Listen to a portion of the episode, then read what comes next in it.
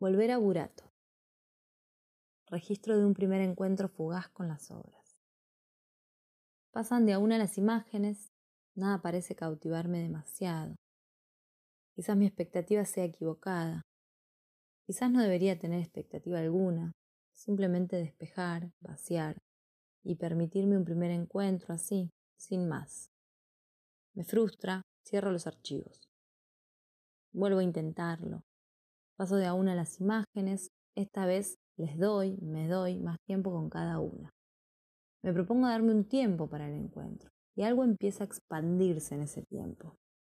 Lo que se veía tan plano y rígido empieza a cobrar volumen, a tener textura, temperatura y aromas, movimientos y recuerdos, asociaciones con vivencias propias. Quiero escribir para que todo lo que sobrevuela en este nuevo encuentro entre las obras, mi yo y el tiempo quede volcado en palabras. Dejo la compu solo para ver las fotos, pero para escribir elijo, como siempre, el cuaderno de turno y la virome Vic Trasofil. Y anoto los años y los nombres de las obras, palabras sueltas, inconexas, asociaciones libres que se me presentan en este ensanchamiento del tiempo. Bastante perdida en esta dinámica de trabajo, donde no sé bien a dónde voy ni qué emergerá, Noto que mi pie izquierdo se mueve de manera inconsciente. Ya no recuerdo lo que es trabajar sin el cuerpo desplazándose en el espacio. Sostengo la propuesta de darme tiempo, pero siento que la, ansiedad me gana, me fuga de la obra. Y ahí es cuando empiezo a pensar en qué. Siento que hablo más de mí que de la obra. Me angustia sentir eso. Pero no sé si puedo no hablar de mí en algo de lo que hago. Tan yo que me agobio, ¿Cómo seguir bailando en este limbo? Desearía no quedar encerrada en las palabras, dejando al cuerpo, en su multidimensionalidad, que se exprese, sin búsqueda de lógica alguna. Bailar me sería tanto más fácil que escribir. Quizás porque no cierra, quizás porque no explica, quizás porque.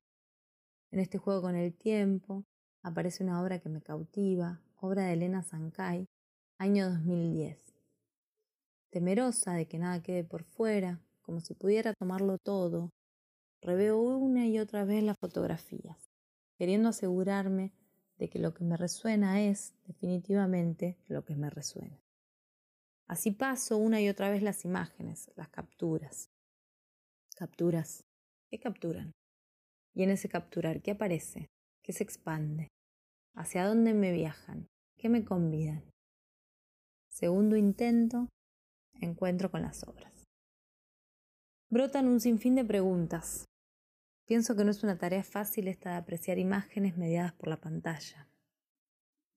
Busco abstraerme del monitor como objeto mediador y de la compensación de colores que, sospecho, deben estar trastocando la fidelidad de la obra.